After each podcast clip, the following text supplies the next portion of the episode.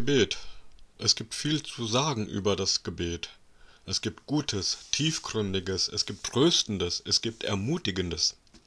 Es gibt auch viel zu sagen darüber, was es mit uns macht, wenn Gebete nicht erhört werden. Es gäbe selbst zu dem Thema Gebet und Rache etwas zu sagen. Alles das und noch viel mehr finden wir in der Bibel zum Thema Gebet. Wir finden aber auch immer wieder Texte, die nicht nur theologisch das Beten reflektieren, sondern uns konkrete Menschen vorstellen, die beten. Einer dieser Beter, die uns in der Bibel begegnen, ist Daniel. Ein ganzes Buch im Alten Testament ist nach ihm benannt. Als Daniel ein Teenie ist, wird seine Heimatstadt Jerusalem von dem babylonischen König Nebukadnezar belagert, erobert und schließlich zerstört. Daniel, der aus einer vornehmen jüdischen Familie stammt, wird mit vielen weiteren Männern nach Babel an den Königshof von König Nebukadnezar verschleppt. Immerhin, er überlebt die Zerstörung seiner Heimat und wird auch in seinem Exil nicht ins Gefängnis geworfen, sondern er wird mit drei seiner Freunde am Hof ausgebildet für den Dienst in der königlichen Verwaltung. Die vier Freunde erweisen sich als tüchtige und kluge Männer, die sich in der Ausbildung und später im Staatsdienst bewähren. Daniel, der es von den Vieren am weitesten bringt, dient mehreren babylonischen und persischen Herrschern nacheinander als Spitzenbeamter. Aber sie bleiben trotz ihres Umfeldes und ihrer Karriere Gott treu und leben ihren Glauben kompromisslos und geradlinig. Auch in diesen schwierigen persönlichen und geistlichen Umständen folgen sie ihrem Gott treu und bekennen sich zu ihm das hat in einem Umfeld, in dem es ja nicht nur einen anderen Glauben gibt, sondern in dem, in dem der König Gott gleiche Anbetung einfordert, natürlich früher oder später Konsequenzen. Die drei Freunde Daniels werden in einen Feuerofen geworfen als Strafe, weil sie sich geweigert hatten, das goldene Standbild Nebukadnezars wie das eines Gottes anzubeten. Sie werden auf wunderbare Weise gerettet und bewahrt. Auch Daniel wird von neidischen Konkurrenten in eine Falle gelockt, und auch hier geht es um seine Treue zu Gott und um seinen Mut, auch gegen Widerstände zu seinem Gott zu stehen. Unter König Darius wird schließlich auch er zum Tode in der Löwengrube verurteilt, und auch ihn bewahrt Gott auf wunderbare Weise. Ich erzähle das nicht nur einfach so, zumal viele diese Geschichten kennen, sondern ich beginne meine Andacht über das Thema Gebet bewusst mit diesen Hinweisen auf die konkrete Person von Daniel und seiner Treue zu Gott. Denn dadurch, dass sich Daniel gleich zu Beginn seiner Zeit in Babylon treu zu Gott bekennt, bekennt sich auch Gott zu ihm und schenkt ihm Fähigkeiten, die die Umgebung weit überragen. Daniel ist Spitzenbeamter, vermutlich über Jahrzehnte. Aber noch viel mehr. Daniel ist Prophet und Traumdeuter. Daniel ist einer der wenigen Propheten in der Bibel, denen Gott das Ganze offenbart. Als Prophet redet Daniel nicht nur in die konkrete Situation seines Volkes in der Diaspora hinein, sondern Gott offenbart ihm auch Endzeitliches, also Dinge, die selbst für uns noch in der Zukunft liegen. Jesus geht in Markus 13 in seiner eigenen Endzeitrede ausdrücklich auf die Prophezeiungen von Daniel ein also Daniel, ein Spitzenbeamter, ein kluger, weiser, intelligenter Mann. Er ist Traumdeuter, er ist Prophet, er ist ein mutiger Bekenner seines Gottes in einem gottfeindlichen Umfeld. Er ist Hoffnungsbringer für sein Volk in der Diaspora. Und nicht zuletzt, Daniel ist ein Beter. An der Stelle dürfen wir nicht den Fehler machen, alles schön zu ordnen und nacheinander und einzeln zu betrachten. Nein, in der Person von Daniel gehört das zusammen. Das eine bedingt sogar das andere. In Daniel 1, Vers 8 steht dazu, Daniel nahm sich in seinem Herzen vor, Gott treu zu bleiben. Also gleich nach seiner Ankunft in Babylon und dem Beginn seiner Karriere nimmt Daniel sich vor, Gottes Anweisungen, wir würden heute sagen Gottes Wort, treu zu bleiben. Er wirft das nicht über Bord aus Angst anzuecken, sondern er hat den Wunsch im Herzen, Gottes Weisungen zu folgen. Und auch die Tatsache, dass er uns als Daniel bekannt ist, zeigt, dass er sich auch bei der Namensgebung nicht angepasst hat. Denn Daniel ist ein hebräischer Name, kein babylonischer. Den hat man ihm auch geben wollen, genauer gesagt den Namen Belsazar. Aber er bleibt bei seinem alten Namen und das ist ein deutlicher Hinweis darauf, dass sich Daniel nur bis zu einem ganz bestimmten Punkt anpasst und nicht möchte, dass der lebendige Gott El weist auf Elohim hin, aus seinem Namen verschwindet. Und wir müssen nun klar sehen, dass diese prinzipiellen Entscheidungen, die Daniel gleich zu Beginn seiner Zeit in Babylonien trifft, große, ja geradezu entscheidende äh, Einflüsse hat auf sein Gebetsleben. Natürlich, erst durch sein späteres Gebetsleben wird Daniel zu diesem vorbildlichen Glaubenshelden. Aber das Ding ist, dass ein gutes, fruchtbringendes Gebetsleben und dem, was daraus folgt, wie eben Wunder, Bewahrung, früher beginnt, nämlich mit der Entscheidung im Herzen, Gott und seinem Wort treu zu bleiben. Bei Daniel ist das so. Ich frage mal anders. Was wäre mit dem Leben von Daniel und mit seinen Gebeten passiert, wenn er sich geschmeidig angepasst hätte an den Zeitgeist seiner Zeit? Was wäre mit Daniels, Daniels Gebetsleben passiert, wenn er das goldene Standbild von Nebukadnezar angebetet hätte? Was wäre mit Daniel passiert, wenn er einen heidnischen Namen angenommen hätte, in dem nicht mehr der Name seines Gottes vorkommt, sondern der Name eines Götzen? Was wäre passiert, wenn Daniel sich seiner Karriere willen angepasst hätte an sein Umfeld? Alles Mögliche wäre passiert. Ich weiß es ja nicht, aber sein Gebetsleben, und das kann ich sagen, wäre mit großer Wahrscheinlichkeit nicht mehr fruchtbringend gewesen.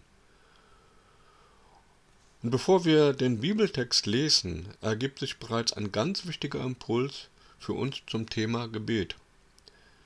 Gebet geschieht nicht in einem neutralen Raum, sondern in einem umkämpften Raum. Und in diesem geistlichen Kontext spielt es eine große Rolle, wie wir uns im Herzen zu Gott und zu seinem Wort stellen. Dieser erste Impuls bedeutet nicht, dass wir uns von der Welt abzuschotten hätten. Das hat Daniel eben nicht getan, und dazu ruft uns auch die Bibel an keiner Stelle auf. Und es bedeutet auch nicht, dass wir bei Gott etwas erzwingen könnten durch unser Wohlverhalten. Gott gibt gerne, Gott segnet gerne, Gott erfüllt gerne unsere Bitten. Gott ist ja gut und steht uns liebevoll gegenüber. Er wartet auf unsere Gebete, er freut sich über unsere Gebete und unser Vertrauen. Dort aber, wo wir uns über ein gesundes Maß hinaus anpassen, anpassen an Erwartungen und Werte dieser Welt, entstehen Blockaden zwischen uns und Gott.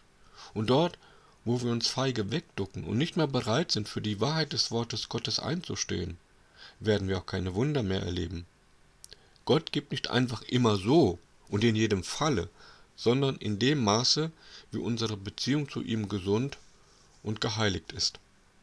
Und da gilt, fruchtbringende Gebete werden auch, nicht nur, aber auch in dem Maße erfüllt, in dem wir auch und immer wieder neu Gott und Gottes Wort treu sind. Wie auch immer du dich diesbezüglich entscheidest, solltest du wissen, dass beide Richtungen Einfluss auf deine Gebete haben, je nachdem Anpassung oder Treue. Daniel jedenfalls ist kein Sonntagschrist. Er passt sich nicht an. Er ist kein Opportunist. Er ist seinem König gehorsam, natürlich, aber mehr noch ist er seinem Gott gehorsam und nur deshalb lesen wir noch heute von ihm.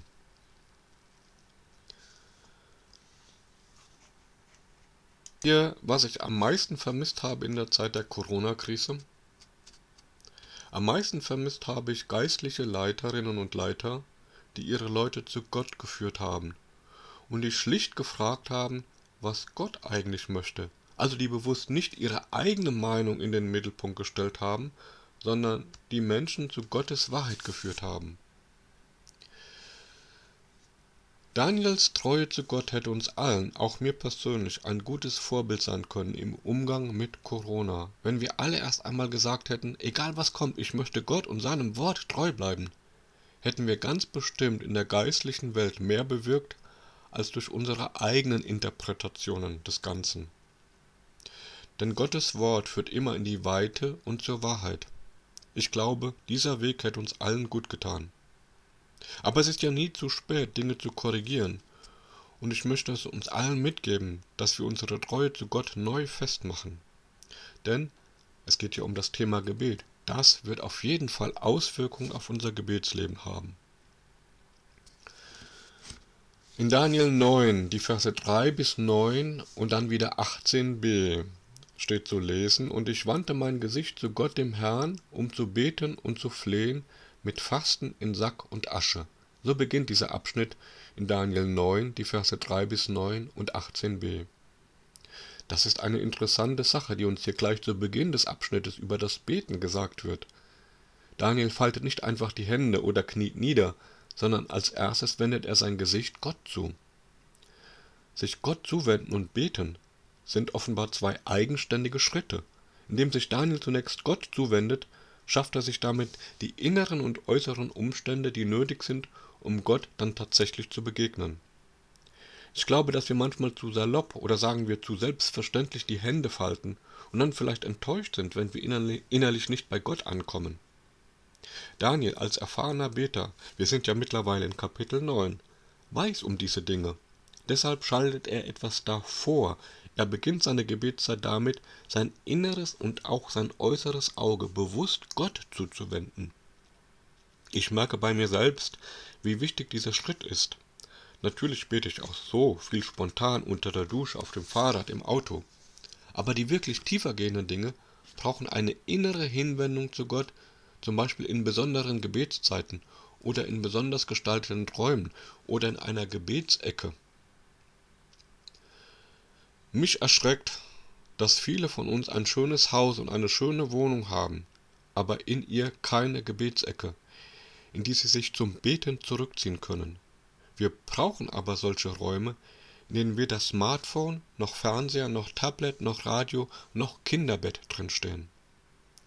Denn wir müssen innerlich ankommen können bei Gott. Wir müssen unser Gesicht abwenden von dieser Welt und aufblicken können zu Gott. Und dabei kommt noch etwas hinzu, diese Räume schützen uns auch vor den Blicken der Welt. Denn Daniel zeigt uns, dass Gebet nicht immer eine gepflegte Konversation ist, sondern echte Kommunikation. Daniel fleht zu Gott, ist in diesem Text zu lesen. Er liegt vor Gott, Vers 18b sagt es. Er trägt Sack und Asche und er fastet. In diesem Abschnitt finden wir ein ganzes Gebetsleben. Mit anderen Worten, Daniels Gebet ist für ihn der äußere Ausdruck für das, was da innerlich in seinem Herzen ist. Daniel ist zutiefst beunruhigt und er fühlt sich auch schuldig. Und er fleht zu Gott wegen seiner Unruhe. Er betet nicht nur einfach, nein, er fleht.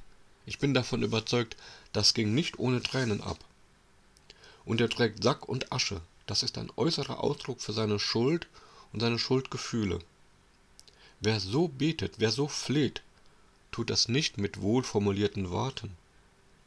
Ich weine häufig dabei, bei meinen Gebeten, aber das ist mir peinlich. Das muss dann auch niemand mitbekommen. Das ist etwas zwischen Gott und mir. Und deswegen ist ein Gebetsraum so wichtig, ein Rückzugsort ohne Ablenkung und ohne Einsicht von außen. Und das soll auch schon mein zweiter Impuls sein. Bete echt und bete so, dass es eine Sache zwischen dir und Gott bleibt. Aber die Frage, die sich aus diesem Vers ergibt, geht ja noch tiefer. Ist denn mein persönliches Gebet tatsächlich ein Ausdruck von dem, was in meinem Herzen ist? Oder bete ich zu gepflegt, zu distanziert, zu vorsichtig, zu abwägend, zu allgemein? Meine Erfahrung ist, dass dort, wo Beter nicht ehrlich sind, nicht emotional, nicht flehentlich, nicht fröhlich sind, nicht echt sind, nicht authentisch sind, ihr Vertrauen zu Gott schwindet. Nicht ihr Glaube schwindet. Solche Menschen glauben auch weiterhin an Gott, aber sie glauben nicht mehr daran, dass er es mit ihnen persönlich gut meint. Und das lässt sie vorsichtig werden. Viele beten dann so und so abstrakt, dass es ihnen nicht mehr wehtut, wenn ihre Gebete nicht mehr erhört werden. Daniel ist ehrlich und er benennt Schuld beim Namen. Er nimmt sich persönlich mit hinein in diesen Schuldspruch über sein Volk. Und das ist bei ihm nicht bloß Koketterie, sondern entspricht vermutlich den Tatsachen. Denn Daniel hat als junger Mann vor seiner Deportation nach Babylon vermutlich auch nicht besser gelebt als die, die er hier im Text nennt, die Könige, die Fürsten und die Väter. Erst in und durch die Not wird auch Daniel zum Beter und zum Propheten. Und erst hier bekennt er seine Schuld. Und ich frage mich, wie viele Anteile an echten Schulderkenntnissen und Bekenntnissen unsere Gebete beinhalten. Oder fangen unsere Gebete gleich mit der Bitte an? Wir beten ja für vieles, für Gott und die Welt. Aber beten wir Gott auch immer wieder um Vergebung? Bei Daniel ist das so und auch bei David. In den Psalmen insgesamt ist die Bitte um Vergebung fester Bestandteil. David betet sogar darum, dass Gott ihm die Sünden vergibt, die er, David, gar nicht sieht. Und Jesus lehrt seine Jünger ein Mustergebet, in dem die Bitte um Vergebung integraler Bestandteil ist. Im Vater unser beten wir und vergib uns unsere Schuld. Aber wie soll, wie soll denn unser persönliches Gebet fruchtbringend und nachhaltig, lebensverändernd werden, wenn wir dabei die Buße außen vor lassen? Ganz wichtig, die Buße endet nicht in Selbstvorwürfen bei Daniel, sondern bei der Barmherzigkeit Gottes. Vers 18b. Auch das lernen wir. Dein aber Herr ist die Barmherzigkeit und Vergebung. Das ist wunderbar, was Daniel hier betet. Unsere Sache ist es zu bekennen, weil wir Sünder sind. Gottes Sache wird es sein, uns dann zu vergeben, weil er barmherzig ist. So ist Gott vergebungsbereit und barmherzig. Ich glaube überhaupt, dass lebendiges Gebet, das bewusst die Buße einschließt und ein Schuldbekenntnis, nicht ohne das tiefe Wissen um die Barmherzigkeit Gottes funktionieren kann. Wir können überhaupt nur dann Gott unsere Schuld vertrauensvoll bekennen, wenn wir fest daran glauben, dass er barmherzig ist. Und ich könnte keinen Gott über Podcast oder in der Gemeinde verkünden, der auf Rache oder Vergeltung aus ist. Mit solch einem Gott würde ich auch persönlich nichts zu tun haben wollen. Unser Gott und der Gott von Daniel ist barmherzig und gütig und voller Geduld. Es ist ein Gott, der uns in Jesus Christus gerne vergibt. Daniel 9, 3 bis 9, 18b. Ich fasse das zusammen. Bleibe bei Gott und bleibe seinem Wort treu. Das ist eine gute Grundlage für nachhaltiges und fruchtbringendes Gebet. Schaffe dir einen inneren und äußeren Raum der Stille und bete echt, bete authentisch, bete das, was tatsächlich in deinem Herzen ist. Und bekenne deine Schuld vor Gott und freue dich dann darüber, dass Gott dich freispricht. Amen.